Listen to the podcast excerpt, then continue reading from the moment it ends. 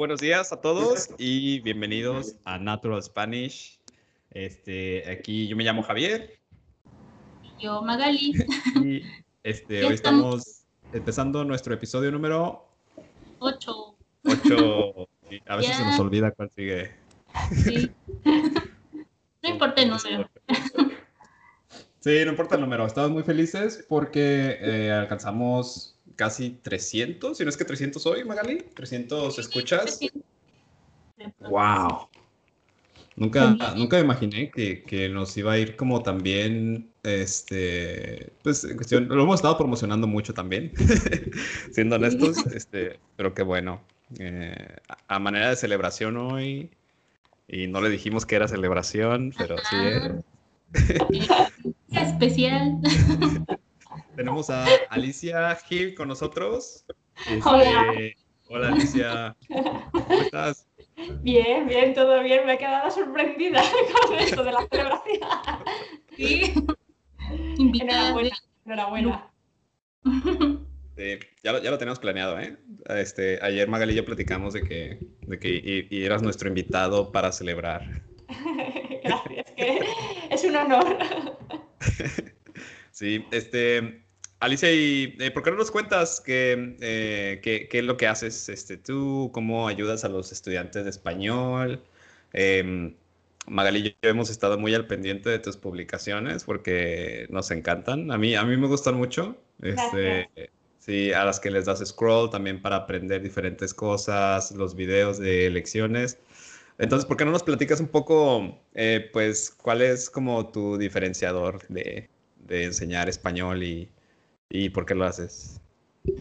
Realmente, eh, todas las publicaciones que hago en Instagram he empezado a, ponerlo en marcha hace creo que tres meses comencé porque eh, lo tenía bastante parado. Antes empezaba a subir idioms o sí, frases coloquiales, pero no era algo bastante de, de, mucho en mucho, no, no tenía una, una continuidad.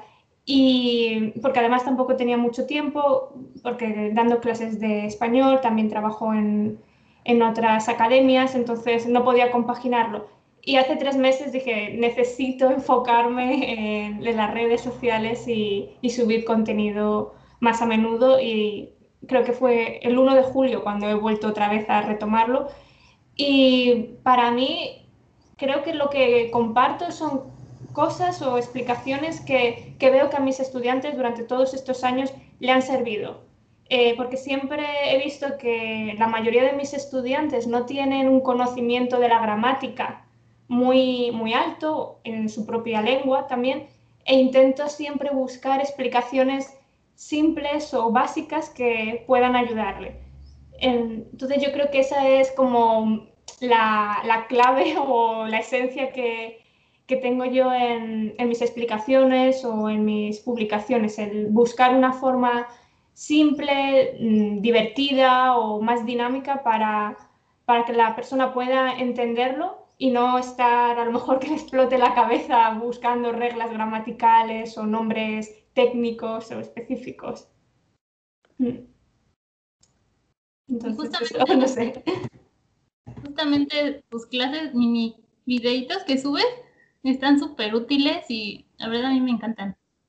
Sí, muchas gracias. Súper claro y no, hasta lo de ser y estar, por y para, todo está bien explicado, súper simple.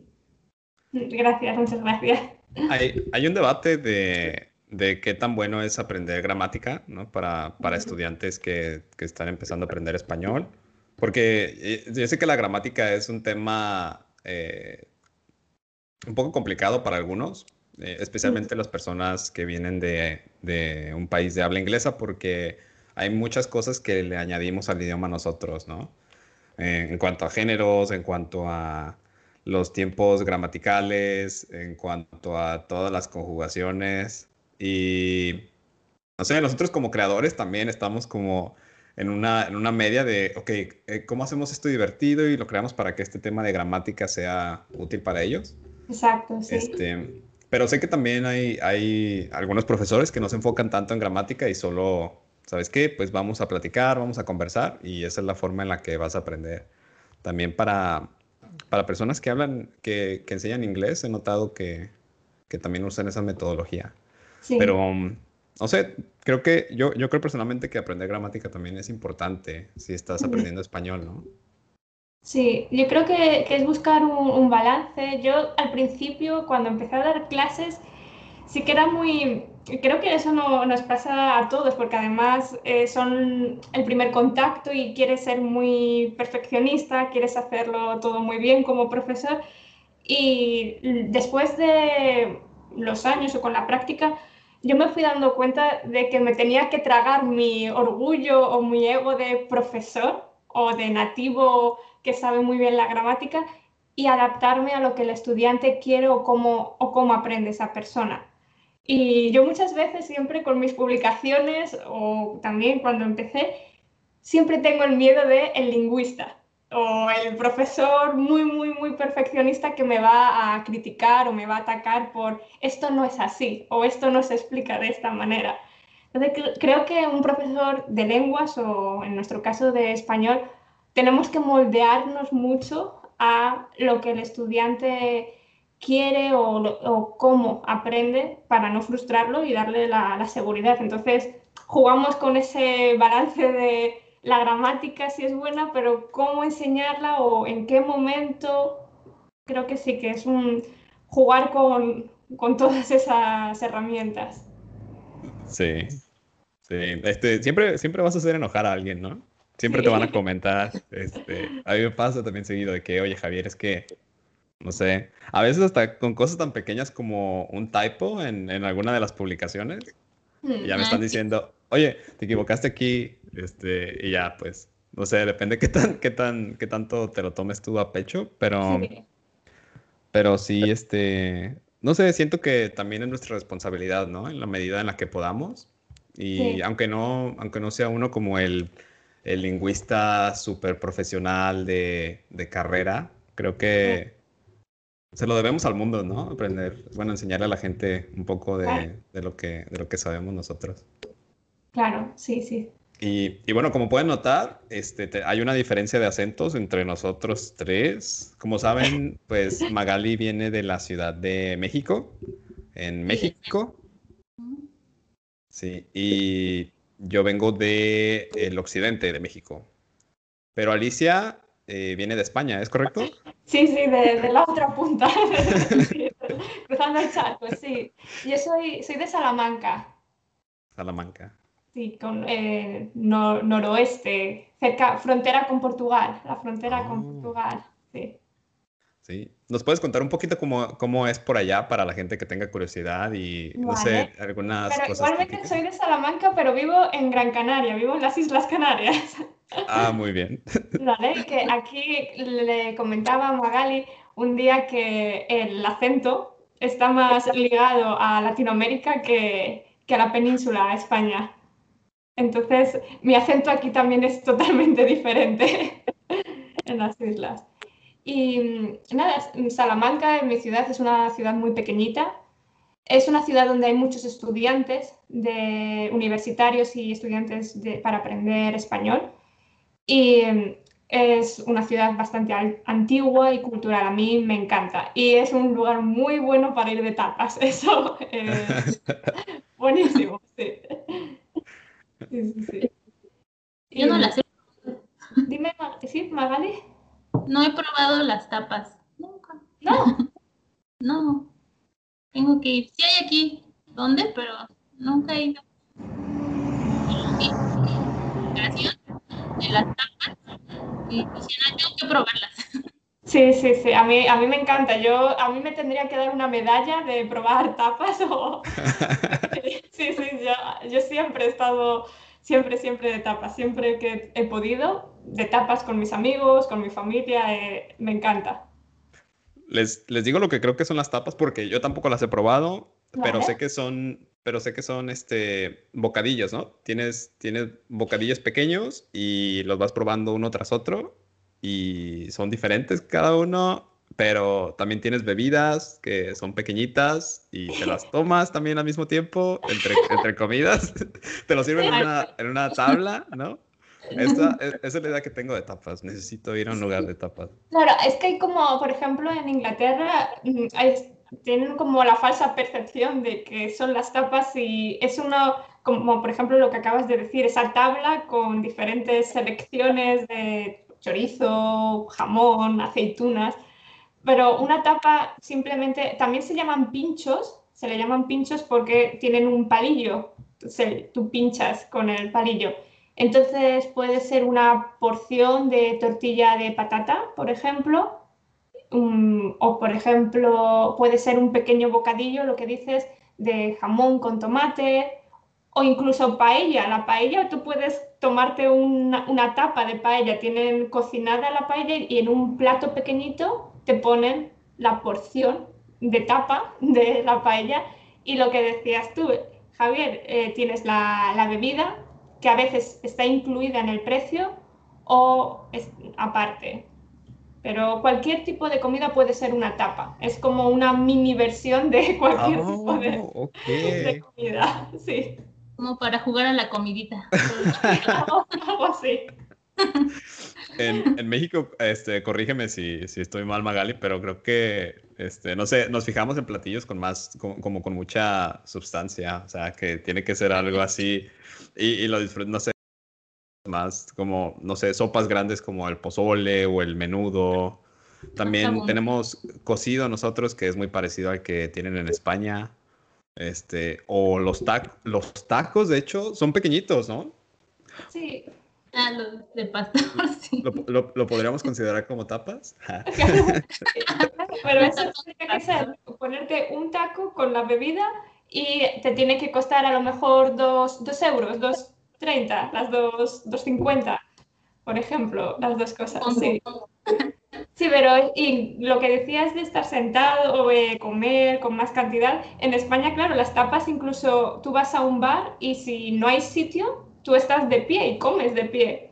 Tienes tu platito comiendo la tapa y tu bebida y estás de pie, no, no te sientas porque es tan pequeño, bueno, pequeño, no, no necesitas estar un tiempo sentado, puedes comerlo de pie. Wow, qué interesante. De hecho, también entrando en este tema de las diferencias, vi que publicaste cómo ordenan algo ahí en alguna cafetería, en algún restaurante. Sí. Y me causó mucha curiosidad porque dijiste que dicen algo de ponme. Sí. ¿Cómo es? Ponme, ponme un café. Ok, sí. porque aquí no lo he escuchado, aquí decimos dame un café o quiero un café, pero nunca había escuchado eso de ponme. Es como ponme para llevar, o se lo comen ahí, o como. No, es, no, es ponme de poner en la mesa. Ah. Sí. Sí, es, es curioso, sí, las diferencias que existen, sí, sí, totalmente. Mm. ¿Y eso de vosotros y ustedes? ¿Cómo es también? A, a mí, sí, a, mí eso me, me, impactó muchísimo cuando vi eh, la publicación de, de, Magali con el verbo soñar, que lo pusiste, y pusiste lo, soñ, en, la, en las personas plurales, pues este soñamos, sueñan, sueñan.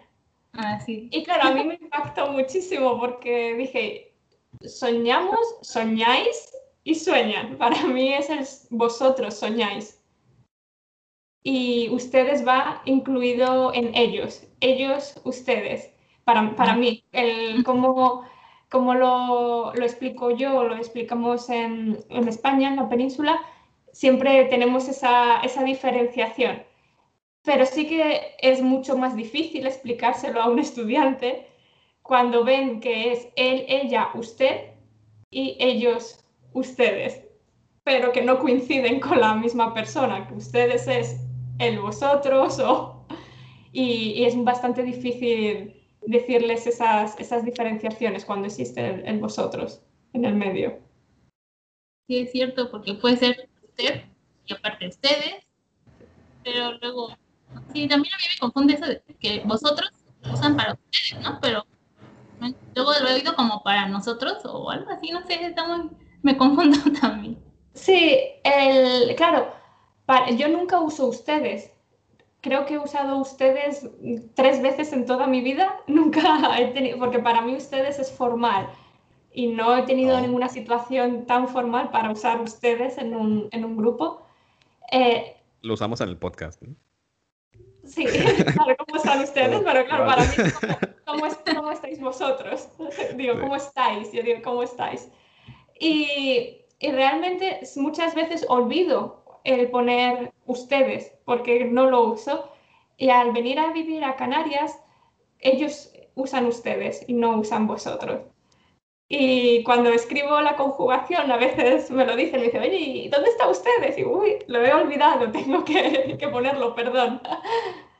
Sí, a veces aquí estando en Canarias tengo que adaptar bastante mi, mi idea de español para introducir más el, el ustedes, la pronunciación de la C. También es, es como estar enseñando español en Latinoamérica para, para mí. Tengo que cambiar bastante la, el- la forma de, de dar o dar siempre la alternativa. Ok, ahora tengo ganas de ir a las Islas Canarias. Porque es más fácil. Sí. No nos van a juzgar ahí, Magali. Sí, Tal vez a nos mí- podamos confundir. para mí a veces es difícil a, a la hora de... Claro, mi acento es el acento diferente al que escuchan normalmente aquí en la calle.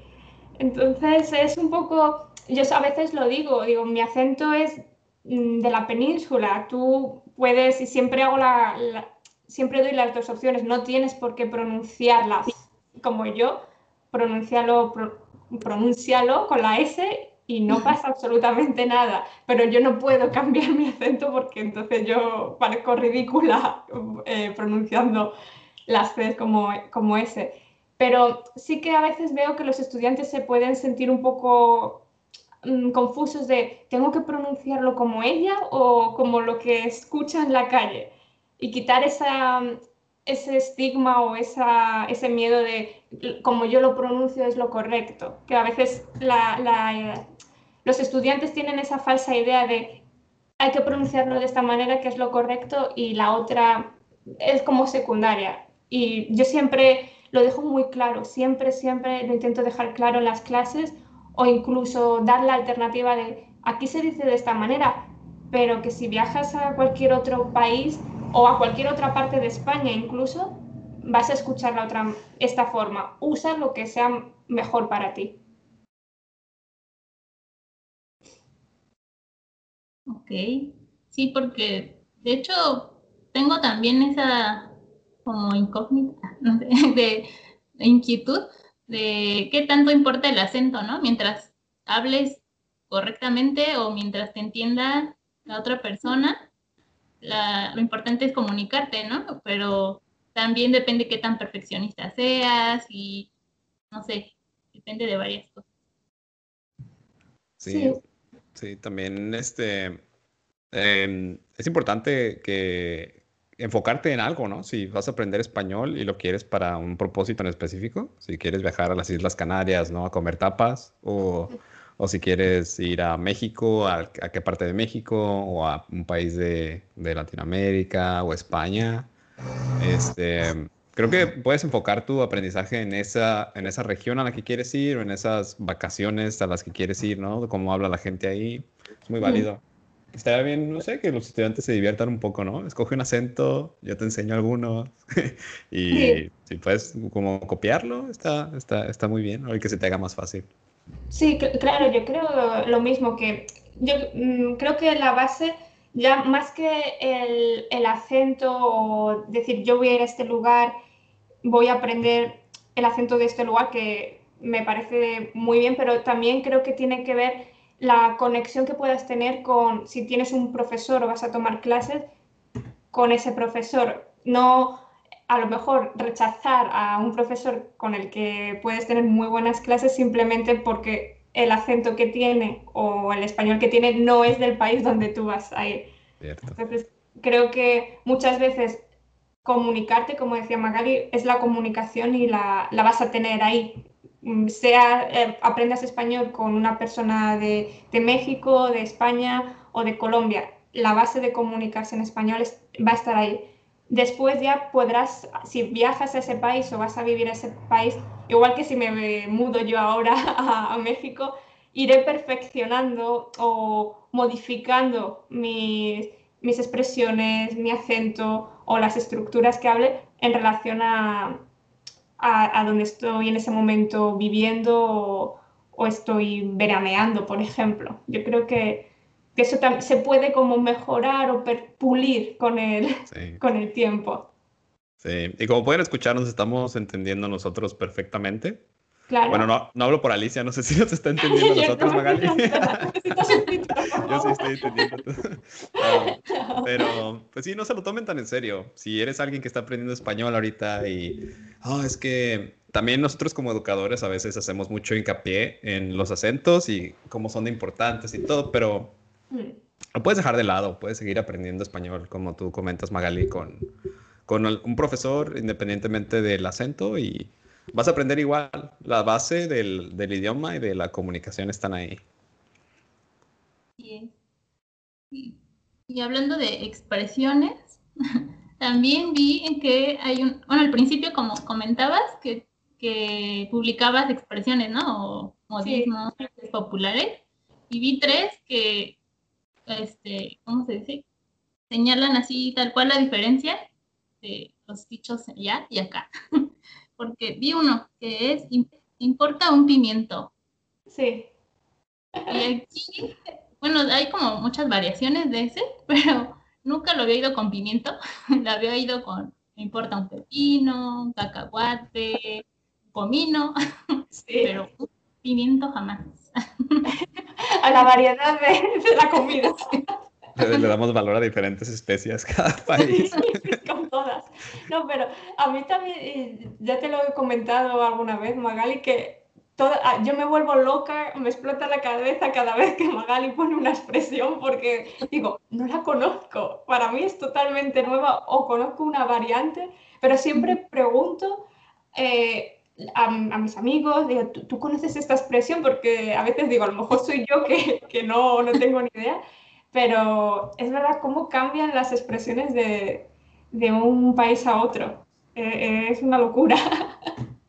Sí, Magalitos expresiones, eh, yo también las he visto y me gustan mucho porque, porque son, son expresiones que yo no, que yo no había, que las, que las utiliza uno como mexicano muy seguido, pero que no las había pensado para enseñarlas a otras personas. Y cuando otras personas las escuchan de otros lugares, sí, este, pues son muy como características, ¿no? Entonces está muy bien que, que, que sean frases así eh, o expresiones que, que no se utilizan tanto en otros lugares para que ellos aprendan.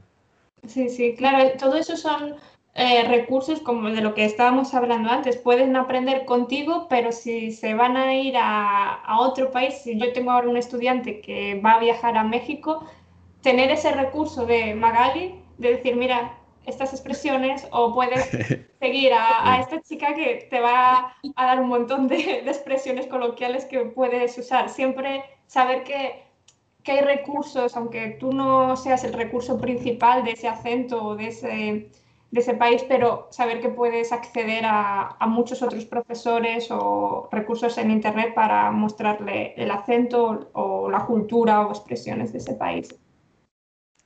Exacto. Igual no aprendérselas, pero tal vez si ya la escuchas, te acuerdas, ¿no? Si, ay, es que quería decir esto, ¿no? Ya no te quedas con pero, de hecho, estás así, pues platicando, ¿no? Con familia o las escuchas de amigos, de tus tías, abuelas, y las dicen y ya voy anotando así. Ay, cuando, cuando estamos este, Magali también, ya, ya, me, ya, me, acordé un par de veces que hiciste eso de que, ah, mira, es que esta expresión la voy a decir y ya, y ya la haces en video. sí. de todos lados. no me acuerdo. O las dices, pero ni, ni te das cuenta que, que, no es común, ¿no? Para otros países. Sí. Entonces tenemos, no me importa un pimiento, ¿no? Sí. ¿Tienes algunos otros ejemplos, Magali, de, de expresiones en las que Alicia nos pueda rendir cuentas? No, no es cierto. Queremos saber. Queremos aprender. Esta de cuando algo te cuesta un riñón. Sí, cuesta un riñón o un ojo de la cara.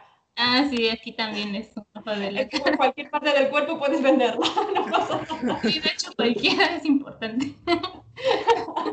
Sí, todas son importantes, pero los riñones, bueno, sí son importantes, obviamente, ¿no? Súper importantes. Pero puedes prescindir de uno de vez en cuando, ¿no? Claro. Luego te cuesta. A lo mejor es el valor transaccional que tiene, porque si hay gente que se los quita y los pone, ¿no? Por eso me cuesta un riñón, porque es como. Sí, Este. son los más valorados en el tráfico de órganos. A lo mejor de ahí viene el origen, no lo sé. Sí, sí, sí, es cierto. Ya si dices, me cuesta dos riñones, ya es más grave, ¿no? Sí, sí. Y, y había una expresión, una, la de los ratones, era una... Tú pusiste hace poco de, de los ratones, de comer, te, te ha comido la lengua los ratones, Mm. que era sobre la peste, que estuve leyendo cuando lo explicaste, y te escribí para decirte que yo decía te ha comido la lengua el gato, en vez de los ratones el gato. El gato y el rato. Sí, Bueno, sí, sí. hay una conexión. Ajá, exacto. ¿Cómo, ¿Cómo está eso de la peste? Ah, de- ¿cómo surgió ese dicho Sí. de comieron la lengua de los ratones? Porque significa, te comieron la lengua de los ratones, significa como que estás muy, muy calladito, ¿no? Así te es, qué te ha que, pasado? no, que no dices nada, que no sueltas nada de información. Pero viene de la Edad Media, que cuando estaban enfermos y tirados en la calle de la enfermedad de la peste, pues se podían mover, tenían la boca abierta para poder respirar. Y entonces No. pues, las ratas se comían. No. Sí, no, este, no es un origen muy bonito. Y las ratas se comían las lenguas de las personas porque estaban inmóviles. Exacto. Bueno, no es de risa, pero es que está el ejemplo. Magali muerta de risa. Ay, sí, pero. De hecho, tampoco conocía la historia ya que la leí y dije, ay, está medio tenebrosa, pero está interesante. Sí, cuando los profesores también aprendemos muchísimas cosas. Mientras enseñamos o, o buscamos cosas para enseñar, aprendemos mucho nosotros mismos de- del idioma, cosas que ni nos planteábamos o, o no sabíamos el, el origen. Y, y es algo muy enriquecedor, yo creo. Sí, tanto de la información como de los mismos alumnos, ¿no? Mm, Que te dicen, no, es que esto se dice aquí así. Y dices, Sí. ay, ahora ya entendí la conexión con el portugués y con francés y todos los demás. mm. Sí, Y- este. y- sí, Perdón, hay una última nada más de ser la gota que colmó el vaso, que es muy parecida aquí, pero aquí no, la gota que derramó el vaso. Ah, vale. Que derramó y esta colmó, que colmar es como llegar al límite, Sí, pero sí, es el máximo, claro. La, la gota, nosotros tenemos un poco más de paciencia, todavía no se ha derramado. Está al límite, ya. Vale, sí, con mares ya, claro que va a salir, sí. La gota que derramó, ah, sí. y aquí ya se derramó, ya, ya valió. Conservan, conservan su serenidad todavía, ¿no? Aquí ya se derramó. Así es. ¿Y qué más quieres contarnos, Alicia? ¿Qué opinas de Duolingo? Ah, sí, este, sabe- sí, Magali ayer me comentó que tenías una opinión sobre, sobre la aplicación y queremos escucharla. No, no, no es una opinión. Fue Duolingo así, salió aleatoriamente Duolingo, pero es cualquier, cualquier app o cualquier método de aprender español o una, un idioma rápido. eh, Lo, lo que te venden o te prometen aprender algo de forma express. Algo. Entonces, mm, creo que para mí el Duolingo o cualquier otra app simplemente son eh, complementos, recursos complementarios a un, un estudio más, a lo mejor con vídeos en YouTube o con un profesor, con un libro, pero no por sí solo Duolingo o una app puede enseñarte toda, todo un idioma. Siempre va a haber un, a lo mejor un, un fallo o, algo que esté debilitado, que no te va a enseñar. Yo, por por ejemplo, usaba Duolingo para mantenerme con el francés mm, activa, pero no para aprender francés, porque no creo que me dé unas estructuras con las que yo pueda salir a la calle y poder defenderme o hablar en francés. O llega un punto en el que digo, esto no, no me completa del todo, necesito algo, algo más. Creo que son accesorios, no eh, la, la, la, clave para, para aprenderlo totalmente un idioma. De hecho, cuando ¿qué opináis vosotros? ¿Vosotros qué opináis? cuando Lingo puede salir y vas a decir cosas muy extrañas como el elefante que comió la manzana o no sé, ¿no? Porque tiene frases muy, muy raras. Yo llegué a usar, bueno, al principio también, de hecho, con, con francés, Pero, y sí me ayudó en nivel básico de aprender vocabulario y un poco las estructuras, ¿no? De la oración, pero muy, muy, muy básico. Luego ya lo dejé y ahora usamos a lingua. Y este también son flashcards que igual me ayudan a mantener activo el idioma y aprendes nuevas palabras, se te quedan grabadas en la memoria, pero este tiene más oraciones como ya hechas y ejemplos, entonces puede, ayuda más, me gusta más, pero igual no te no contribuye a que puedas formar una conversación completa. ¿no? Sí. Sí, sí. Sí, creo que hay que saber mm, ser conscientes de mm, qué puedes sacar o aprovechar de cada recurso. No enfocarte solo en uno y pensar que eso que te va a ofrecer todo lo que tú necesitas para aprender un idioma, sino sacar provecho de cada cosa y saber cuáles son las limitaciones o los puntos positivos de, de, lo que te ofrece cada recurso. Sí. Y de hecho, por eso se llama inmersión, ¿no? Como que tienes, de todos lados te tiene que llegar retroalimentación para poder ya luego tú construir todo lo demás. Sí, sí, es un, es un proceso complementario de muchas cosas, ¿no? Pero sí es cierto, Magali, que Duolingo terminas aprendiendo frases como el ratón te comió la lengua o cosas así. Creo que, creo que esos recursos, personalmente yo los he utilizado. Yo cuando empecé a, a, estudiar francés, hace años, utilicé Rosetta Stone, que es muy famoso, es, un, es un programa de pago y mm, es parecido a Duolingo.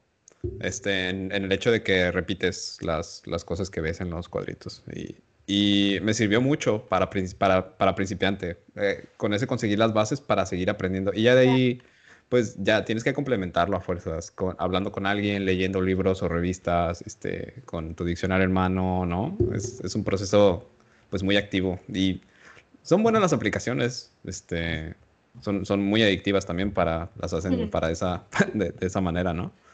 Pero sí, sí, ambas sí, tienen razón. Creo que es, es, muy bueno complementar con otras cosas. Mm. Sí. Este, pues, excelente. Muchas gracias este, por, por estar con nosotros hoy, Alicia. Estuvo muy divertido. por invitarme. Muchas gracias. Sí, ¿por qué no nos dices? Es una emoción muy grande. sí, ¿por qué no nos dices cómo te puede encontrar la gente que está interesada en, en aprender español contigo y seguirte en tus redes sociales? Este, nos conocimos en Instagram. Eh, ¿Sí? ¿Nos puedes decir tu Instagram, tu página web? Vale, en todos los sitios me pueden encontrar por Spamundi. ¿Vale? En Instagram es Spamundi, en TikTok también es Spamundi y la página web es spamundi.com. Excelente. Espamundi, se los deletreamos E-S-P-A. Estoy pensando para no arruinarlo. E-S-P-A-M-U-N-D-I.com. Espamundi.com. Sí, sí.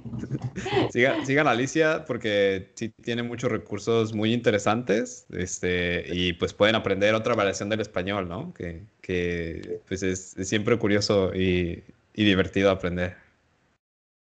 Muchas gracias, muchas gracias a los dos. Sí, para mí ha sido algo nuevo y poder hablar con, con vosotros, con ustedes. Sí, cuidado. Y, y, compartir ideas, creo que es algo muy bueno. El, de diferentes partes del mundo, tener diferentes visiones o compartir eh, la, eh, la, enseñanza y el aprendizaje de, del español es es algo interesante y bonito. Sí, siempre que quieras regresar nos puedes decir, y ya sea a, Magali o a mí, este, y ya lo, agendamos y para que, no sé si tienes algo interesante para comentar con las personas, para que pues ellos también aprendan un poco de algo diferente. Eres bienvenida. Muchísimas gracias. Gracias por aceptar la invitación. Gracias. Sí, Magali, este, ¿tienes algunos comentarios antes de que terminemos? Pues igual, síganla. Van a aprender de todo un poco. Y también lo que me gusta es que tiene muchos tips también de motivación para que no, para que sepan que, siguen, ¿no? Y, y, es como su inyección de motivación con todos los contenidos que publica. Entonces, pues Spamundi, síganla, síganla. Y a nosotros también. Eso, sí, sí, sí. sí yo, yo, creo que muchos ya nos siguen, Magali. Pero para los que no, también hay. Vamos a dejar todos los links para pues, todos los recursos que, de los que hemos hablado y de nuestras páginas en la descripción del episodio. Eh, y pues muchísimas gracias. Este, empezando el día este, muy bien. Espero que ustedes también en, en casa o en donde quiera que estén escuchando estén empezando su, su, su día este, increíble. Y, y, pues sintonícenos, misma hora, mismo canal, y la próxima semana con un nuevo episodio. Gracias a todos. Sí, nos vemos. Próxima. Adiós.